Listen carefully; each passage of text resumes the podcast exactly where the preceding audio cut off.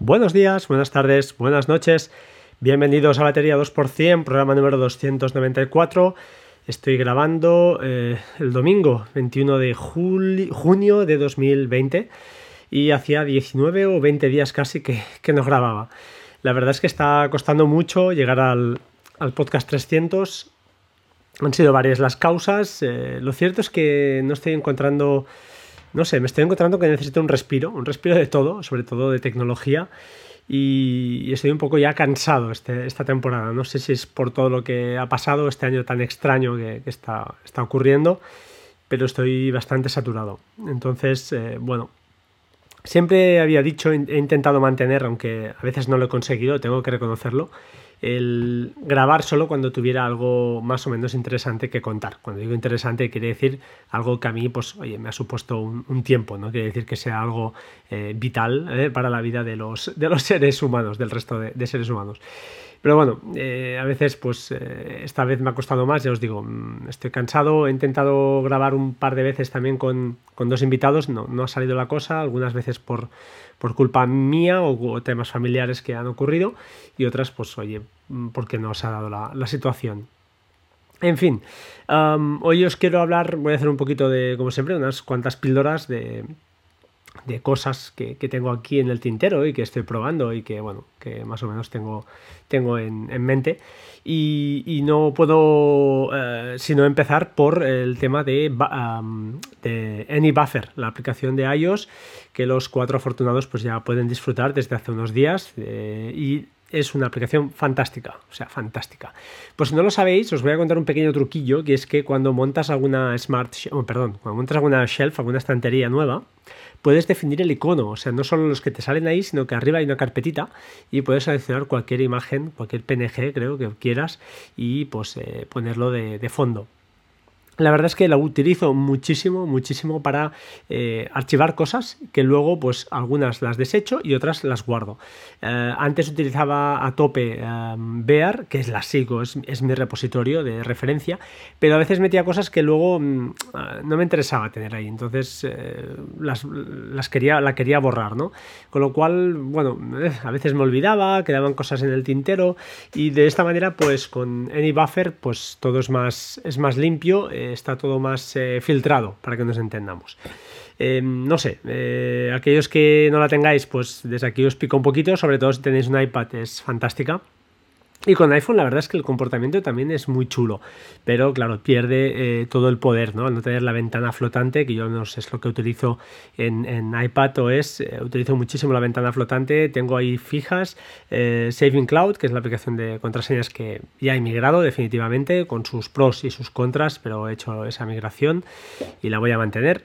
Y con, uh, lo diré, con AnyBuffer. Eh, son dos fijas que, que me encantan. Uh, disculpad este ruido, ahora sí, ah, por fin.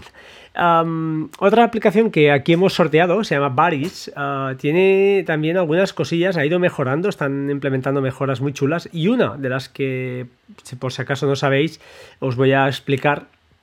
Es una opción que se llama Instant Settings y se llama Plex Dance.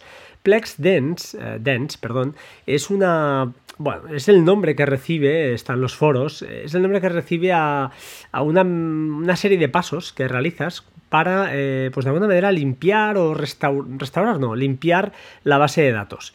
Os explicaré mi problemática, al menos yo para lo que la uso habitualmente. No sé por qué, igual es por mi elevada cantidad de películas, no lo sé, no tengo ni idea.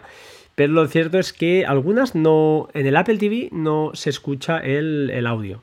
Eh, misteriosamente, no sé por qué. Entonces, ese mismo fichero escuchado eh, a través de Xiaomi, por ejemplo, de la, del Mi, eh, Mi, Mi, TV, creo que se llama, no recuerdo, el aparatito este, pues funciona perfectamente. El mismo fichero escuchado por el Amazon Fire TV también se escucha perfectamente.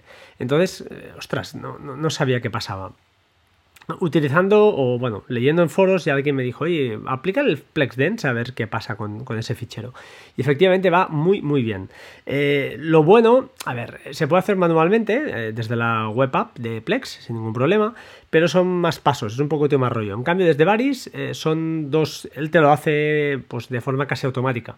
Solo tienes que retirar el fichero este que te da problemas, correr PlexDance Una vez lo ha ejecutado, vuelves a meter ese fichero en la biblioteca y das el paso, el segundo paso, que es volver a escanear esa, esa, bueno, volver a escanear y limpiar algunos ficheros que limpia internamente y algunas cosillas, que va bastante rápido, la verdad es que con Varis es súper rápido. Y luego, pues ya está, escaneas eh, buscando nuevas películas para que te la reconozca de nuevo y funciona milagrosamente bien. No sé, si alguien tiene este problema, pues que lo sepa, que seguramente si os ha pasado, pues eh, si sois usuarios eh, habituales de Plex lo, sabréis y si no, pues bueno, ahí, ahí lo tenéis. Otro tema, otra aplicación que he estado utilizando para probar porque me ha maravillado, la verdad. Eh, estas aplicaciones que eh, pruebas y que a los 10 minutos te has hecho con ellas, me encantan. Me encantan y más si es un editor de vídeo. Se llama VN, eh, VN, es un editor de vídeo gratuito. Mm, creo que lo, recomendó alguien por Twitter o no sé dónde lo vi, no, no lo he descubierto yo, ni mucho menos. Y la verdad es que va fantásticamente bien. Como sustituto de iMovie, perfecto. Para montar vídeos rápidos, con textos, con efectos eh, stickers, cositas de estas muy chorras que tiene un montón, eh, música, etcétera, etcétera. Es brutal. Probadlo porque es gratuito, tiene alguna cosilla de publicidad, pero nada, nada engorrosa, nada que, provoque pues, eh, un rollo el usarla. Y la verdad es que estoy enamoradísimo de esta, de esta app. Es un gran descubrimiento. Lógicamente no es uh, LumaFusion. Para mí es el editor, LumaFusion ahora en el iPad, pero en un teléfono eh, VN es súper rápida, liviana, funciona muy bien. Y la verdad es que, oye, echarle un ojo, es gratis, o sea que no, os puedo, no os puedo decir más. Más cosas que he estado haciendo estos días. Pues fijaos, mira, no sé, no descargo muchos torrents, descargo poquitos, muy poquitos, pero me dio por ahí para, eh, pues eso, desde ahora cuando tengo un torrent, pues en vez de enviarlo directamente a la aplicación de, de ese Get, creo que es la de Synology, lo que hago es, eh, pues, eh, bueno, eh, hablo lógicamente en el teléfono, en el teléfono o en el iPad, la envío, la comparto con un bot de Telegram, que este bot a su vez, pues hace que se genere la descarga a través de un Docker que tengo en mi NAS y se descarga con Download Station sin ningún problema. Es un poco virguero, es un poco complicadete, pero tampoco lo he inventado yo, lo, lo encontré por ahí y bueno, si hay algún interesado, pues si veo mucho feedback ya lo explicaré, lo, lo, pondré en, el siguiente podcast, que espero grabar pronto, eh, lo, explicaré allí, ¿de acuerdo? ¿Alguna cosita más? Ah, sí, al respecto de una aplicación que, utilizo muchísimo con el Mac Mini que se llama Screens Connect, que es básicamente pues eso, para conectar remotamente con, con el Mac Mini en este caso. Y no sé qué hicieron, pero últimamente me iba bastante regulera. Me iba bastante regulera. Eh, no acababa de. Cuando enlazaba muy bien, pero después había que parar la aplicación, volverla a arrancar, no sé, unas cosas rarísimas que, que no entiendo, la verdad. Y ahora, no sé, con las últimas actualizaciones o la última actualización funciona muy bien. Espero que no toquen nada y es de esas cosas que, utilizo muchísimo porque ahí tengo Amazing y tengo algunas cosillas más corriendo siempre en mi Mac Mini que pues requieren mi, atención pues un par de veces o tres a la semana, segurísimo, segurísimo que, entro. Hablando del Mac Mini, comentaros que me estaba, me estaba ocurriendo una cosa que no, la verdad, hacía meses que me pasaba desde que, bueno, meses, tres o cuatro meses, desde que en Navidades creo que le hice un fresh reset, le hice un, un formateo total al Mac Mini, volví a instalar cuatro cosas que utilizo eh, y no sé qué, me pasaba que a veces por la noche, pues, bueno, por la noche, durante, cuando consultaba veía que las unidades del NAS, que estaban mapeadas por protocolo Samba, se habían desenlazado. Eh, por, por vago, no lo había mirado hasta hace nada, tenía sospechas y efectivamente las sospechas eran fundadas, que era eh, el economizador de, de Mac OS, que pues, eh, cuando el tío está mucho tiempo en activo, pues te desconecta unidades de, red. Así que, bueno, que lo sepáis, que si os pasa esto, pues id por ahí, que, es este el motivo, ¿vale? Mm, no me costó mucho encontrarlo, pero es un problema que iba arrastrando. Además, había perdido algunas copias de iMaging que hacía por la noche, porque se desconectaba, a lo mejor estaba desconectada ya la unidad, y no me funcionaban alguna vez y estaba un poco mosca. Y vaya, simplemente sentarse un poco, mirarlo y a los 10 minutos problema, problema resuelto. Hablando de unidades de red, os quiero ahora pedir ayuda y, me gustaría que alguien que tenga Ubuntu 20.04 eh, instalado, no me vale Raspbian, porque con Raspbian pues es bastante fácil, te vas a Raspi Config y lo arreglas, el problema que os comentaré. Y es que básicamente lo que quiero es montar una unidad justamente del NAS cuando eh, bote, cuando reinicie eh, mi Raspberry Pi. He instalado las Thieves Tools, eh, para aquellos que sepáis de qué va, pues ya está, los que no, pues oye, desconectad, esperad un minutillo y acabo enseguida.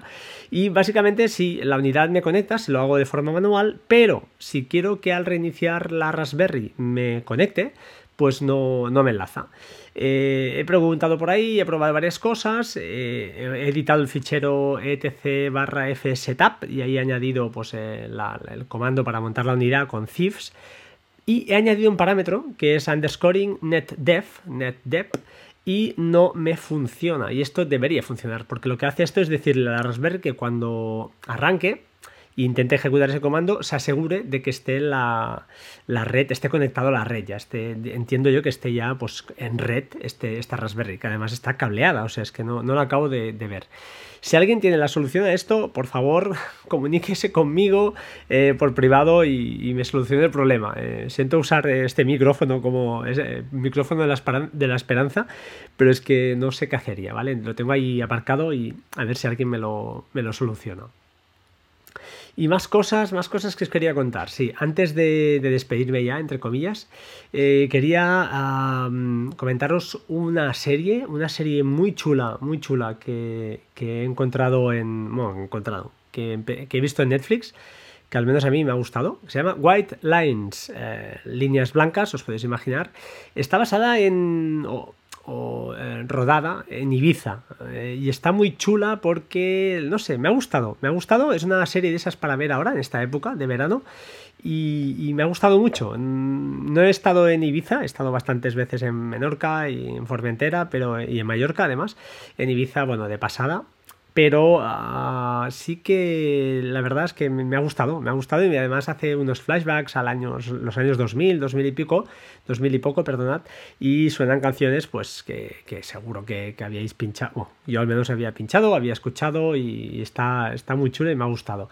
Eh, échale un ojo, ¿vale? La trama está bien, es sobre todo muy mucho inglés, pero bueno, inglés muy facilón, subtitulado, y bueno, y español, pero los personajes están muy bien caracterizados, los nombres, eh, se parece, pues eso, a que a, la familia que, es un poquito la protagonista del tema, pues eh, le han puesto un nombre mallorquín o de, isleño, para que nos entendamos, y está, está realmente interesante, no sé, a mí me ha gustado, es una serie, además se cierra con 10 capítulos y, ya está, ¿vale? No tiene más, más historia.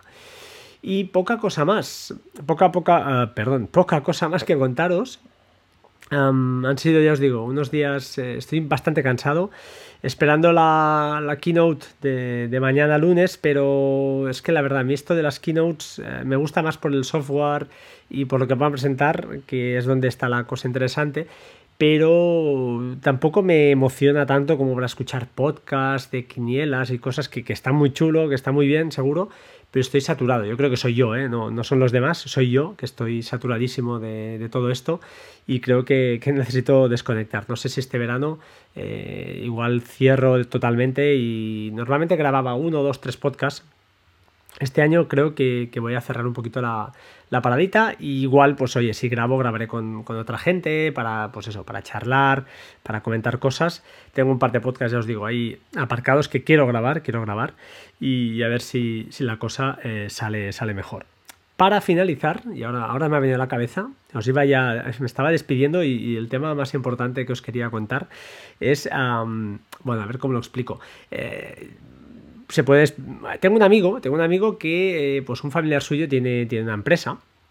Y hará un par de semanas, un par de semanas largas, vivió un ataque ransomware, ¿vale? Eh, ha sido desastroso. Además, luego en paralelo, eh, pues he vivido también yo, no en primera persona, pero casi un ataque ransomware, he sufrido las consecuencias. Y lo cierto es que se están prodigando bastante este tipo de ataques. Os tengo que contar que en el primer caso, que es un caso más cercano que tengo, he visto los correos que, enviaron y parecía un grupo de hacking eh, ruso. Bueno, esta gente, pues eh, el, correo es sorprendente porque además eh, les cifraron los dos servidores. la red, la verdad es que estaba, estaba bastante mal montada porque tenían dos servidores en, el mismo rango de IPs, sin copia en la nube, o sea, todo eh, la tormenta perfecta para que alguien bueno, con mala leche pues les, les fastidiara. Y así fue, les cifraron los dos servidores y les pidieron un rescate. Pero el correo es muy gracioso Intentaré colocar la captura en, las, en, la web, en el post, eh, porque, bueno, sin tapando nombres y esas cosas, pero está muy chulo porque el, señor o los señores estos le dicen que le van a ayudar a restaurar el servidor, que no se preocupe, que previo pago de, creo que eran 0,70 bitcoins, les pedían, creo que eran 6.900 euros al cambio en, esa fecha. Luego lo rebajaron, perdón, comentaban en el correo mismo que si lo pagabas en menos de 48 horas te lo dejaban haciendo un descuento, ¿eh? sin problema. Y negociando con ellos, pues llegaron a bajar la cantidad, ¿de acuerdo? Aún así, aún así, eh, bueno, les pidieron garantías, les dijeron, oye, ¿cómo sé que si te pago, pues mm, me vas a mandar la aplicación? Sé que la tienes, no me vas a dejar tirado. Y bueno, ya sabes que estas cosas no, nunca tienen garantías, nunca tienen ninguna garantía. Pero este, esta gente les dijo, oye, mira, eh, decidme cinco ficheros que queráis que os, os desencripte, os descifre y, ah, y, veréis que puedo hacerlo. Y efectivamente, así lo, lo hizo. Eh, le mandaron cinco ficheros o cuatro, se los descifraron sin problema. Ah, hicieron el pago, hicieron la denuncia también a la policía y la cosa les ha salido bien. Eh, no sé, estas situaciones no, sabes nunca lo que te puede pasar. Si te pasan, realmente tienes, tienes un problema gordo si no tienes backups. Y en este caso, pues ha sido, no tenían otra alternativa. Y les ha salido bastante bien, porque el señor este, o lo que, o señora, o quien sea, les mandó pues un link para descargar un fichero ejecutable. Este fichero, pues en primero hacía un checking de todo el disco duro, después pues empezó a descifrar, a, desencriptar poco a poco ficheros, tardaron muchísimo, dos o tres días. Además les pedía una serie de claves que este tío pues les iba dando. Y e incluso, pues oye, este programa de cifrado, este ransomware había cambiado las contraseñas de creo que SQL Server y, de administrador del equipo o alguna cosa de estas.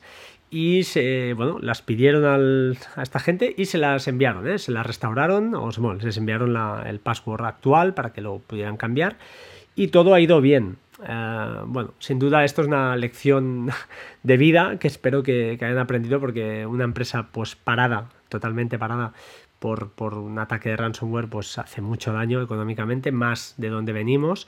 Así que, bueno, es una experiencia que realmente es, dolorosa, es dolorosa.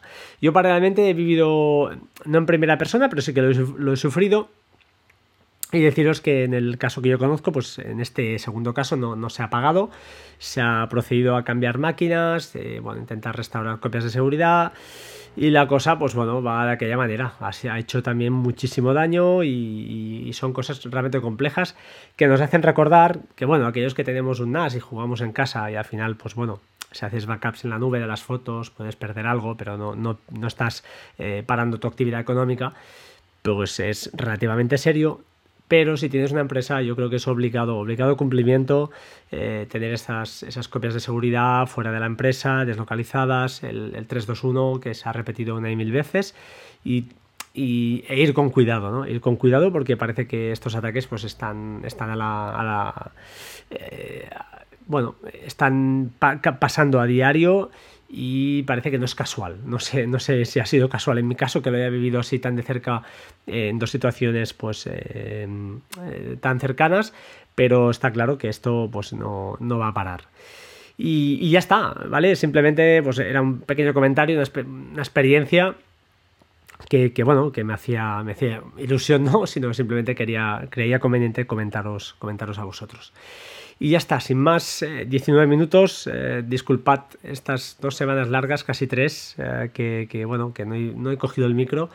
Pero mm, ya os digo, a veces coger el micrófono para no decir nada, como hoy, por ejemplo, que he comentado, pero bueno, tres cositas, no me acaba de gustar, no, no es mi estilo. Eh, pero bueno, al final también me gusta pues tener la, toma de contacto con vosotros y, que vosotros pues podéis eh, ya no escuchar mi voz, sino que al menos pues a lo mejor a alguien, a alguien, alguna de estas aplicaciones, alguna de estas series, pues oye, le, arregla unas horas, le entretiene un rato y, se trata de, al final de todo esto. En el próximo programa espero poder hablar de Dockers, lo dejo ahí, lo dejo ahí porque tengo unos cuantos preparados, tengo muchas cosas que, explicaros, pero ah, bueno, ya será más dedicado a aquellos que tengáis un NAS y especialmente de Synology. También, lógicamente, QNAP o quien sea, pues también lo, puede, lo puede aprovechar, claro que sí. Ahora sí, os voy a, me voy a despedir para hacer los 20 minutitos justos. Eh, bueno, ya sabéis mi lema, sed buenos, sed buena gente. Si estáis a punto de empezar vacaciones o estáis ya en época, pues bueno, viéndolas cerca, eh, bueno, tomadlo con calma. Este año es un año extraño. Intentemos, pues, eh, en la medida de lo posible, pues pasarlo lo mejor posible sin, sin, sin hacer cometer locuras, vaya, diría yo. Parece que esto del virus, eh, este virus no, bueno, no está, aunque parezca que esté, no está, y habrá que ir con, con cuidado. Sin más, gracias por estar al otro lado, un saludo y hasta pronto, chao chao.